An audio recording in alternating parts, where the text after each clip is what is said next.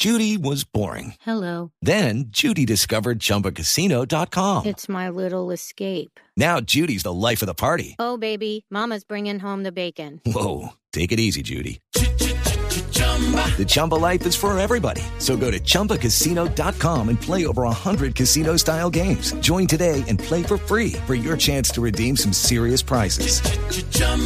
ChumbaCasino.com. No purchase necessary. Void where prohibited by law. 18 plus terms and conditions apply. See website for details.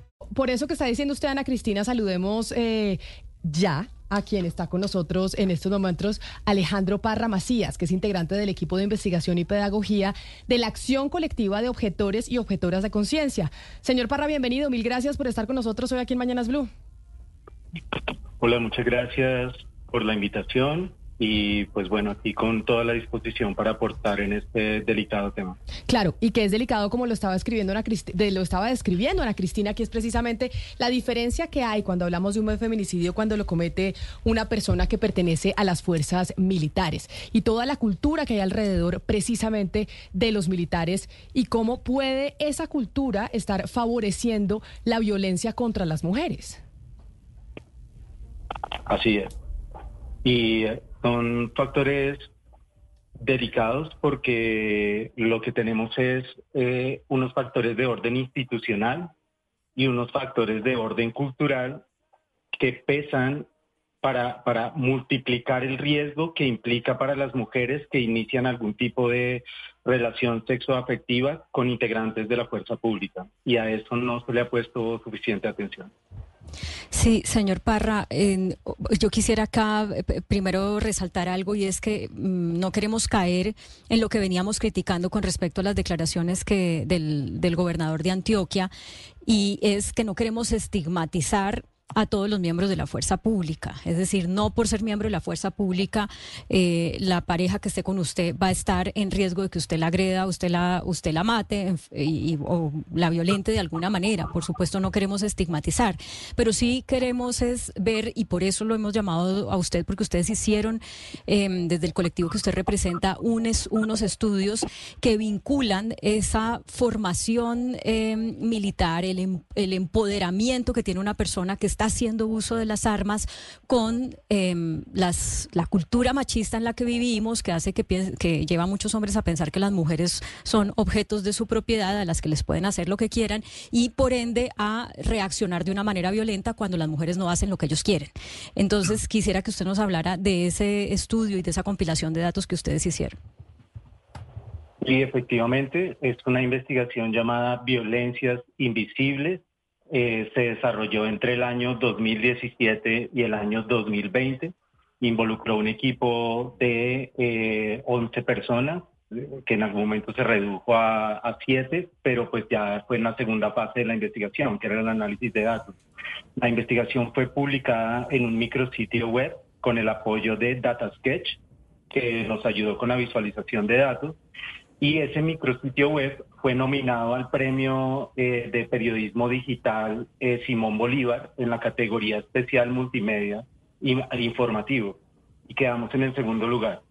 ¿Qué fue lo que nosotros encontramos en esa investigación? Lo que encontramos es que hay un vacío de, referencia con relación a lo que ocurre eh, en términos de las violencias ejercidas contra las mujeres por activos de la fuerza pública pues entendemos fuerza pública, soldados y policías. Y para entrar ya en el, en el, detalle, porque esto tiene muchas aristas y tienes toda la razón, el hecho de que un hombre esté uniformado o reciba algún tipo de formación militar no lo hace inmediatamente un riesgo, ni hace que inmediatamente, digamos, como que la, la, eh, pueda eh, ser como una, persona que deba ser sujeto de algún tipo de vigilancia especial o algo frente al tema de violencias contra la mujer. No, no es eso lo que se, se, está planteando en la investigación. Lo que se plantea en la investigación es que los procesos de instrucción, los lenguajes incluidos en los procesos de instrucción, los lenguajes en la convivencia dentro de las unidades militares reproducen y normalizan las violencias de género. Y lo más preocupante que encontramos en esa investigación es que además institucionalmente se, se, genera como una especie de un manto de impunidad cuando los casos son denunciados. Y eso cuando los casos llegan a ser denunciados, porque es más difícil denunciar a un, a un uniformado que a un civil. En términos de la Hello, it is Ryan, and we could all use an extra bright spot in our day, couldn't we? Just to make up for things like sitting in traffic, doing the dishes, counting your steps, you know, all the mundane stuff. That is why I'm such a big fan of Chumba Casino. Chumba Casino has all your favorite social casino style games that you can play for free anytime, anywhere with daily bonuses. That should brighten your day a. Actually, a lot. So sign up now at chumbacasino.com. That's chumbacasino.com. No purchase necessary. Group. Void were prohibited by law. See terms and conditions. 18 plus. vivencia en- y de la instrucción encontramos cosas preocupantes. Como por ejemplo, eh, entre- hicimos un total eh, de 68 entrevistas en las que le preguntábamos a hombres que han prestado el servicio militar y en el proceso de instrucción alguna vez le comparaban el fusil con una mujer o con la novia.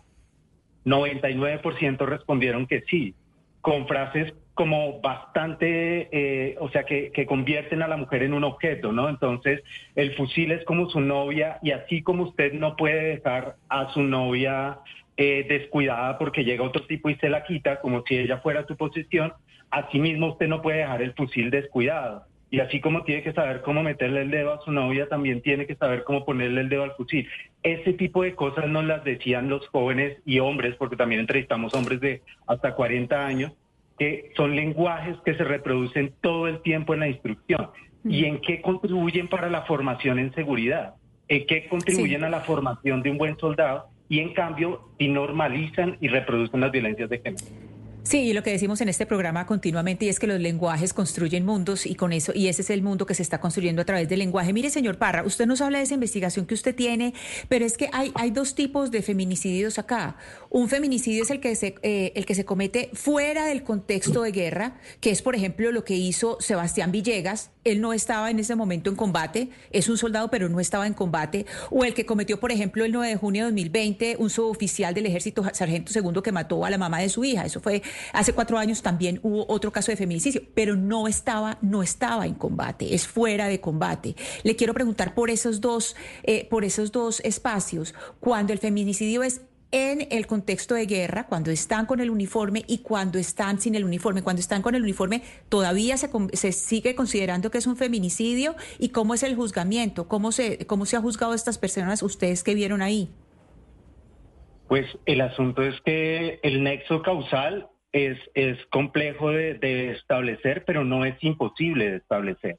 ¿Eso qué quiere decir? No es que necesariamente sea una acción que está conectada con el conflicto armado, pero la carga de la formación que se ejerce sobre ese sujeto masculino que tiene una psique común y corriente, vulnerable como la de cualquier otro hombre, esa carga, eh, cuando tiene altas dosis de violencia, cuando tiene ciertos lenguajes, por supuesto que va a elevar la probabilidad de que haya una respuesta violenta en una situación en la que este hombre se encuentre sin ningún tipo de herramientas para asumir, eh, por ejemplo, que lo están dejando o que encontró que su pareja le era infiel.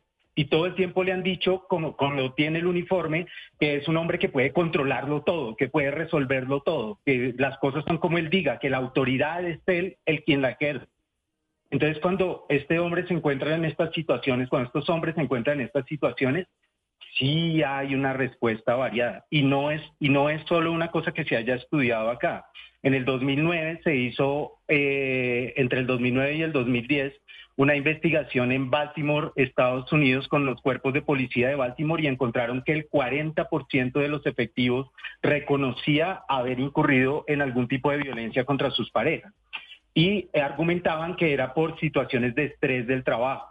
En México, por ejemplo, un análisis de las violencias perpetradas por las Fuerzas Armadas contra las mujeres encontró que más de 68 mil mujeres recibieron violencia en su comunidad por parte de militares o integrantes de la Armada, de los Marines.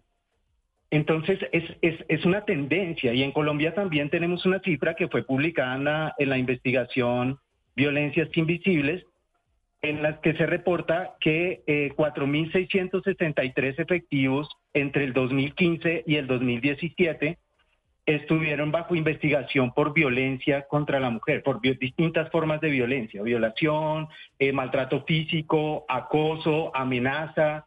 Entonces, es, es, y hay una tendencia ahí que tiene que ver precisamente primero con los niveles de violencia involucrados en los procesos de instrucción al interior de las fuerzas militares, pero segundo, con estos lenguajes, códigos y prácticas que normalizan la idea de que la violencia es algo que puede ocurrir contra tu pareja. Es una forma de reforzar la masculinidad y el control contra tu pareja. Entonces, para, para cerrar con la pregunta, pues claro, está el feminicidio que está relacionado con el conflicto armado cuando el grupo armado va y asesina a la mujer para enviar un mensaje en ese territorio.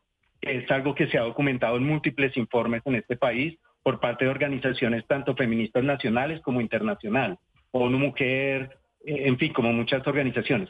Pero también tenemos estos, estos otros casos, perdón, que parecieran no tener una conexión con el conflicto armado, pero sí están relacionados con esa formación militarista, con una carga muy fuerte en lo patriarcal que normaliza y reproduce las violencias de género.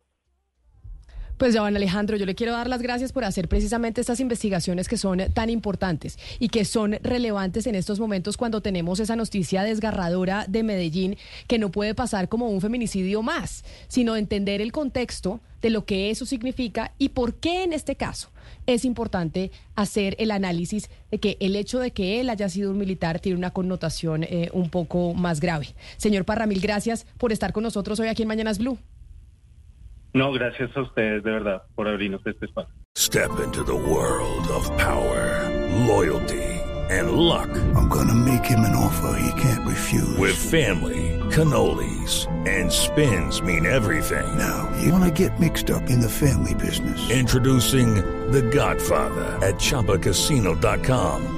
Test your luck in the shadowy world of The Godfather slot. Someday I will call upon you to do a service for me. Play the Godfather. Now at Chumpacasino.com. Welcome to the family. No purchase necessary. VGW Group. Void where prohibited by law. 18 plus. Terms and conditions apply.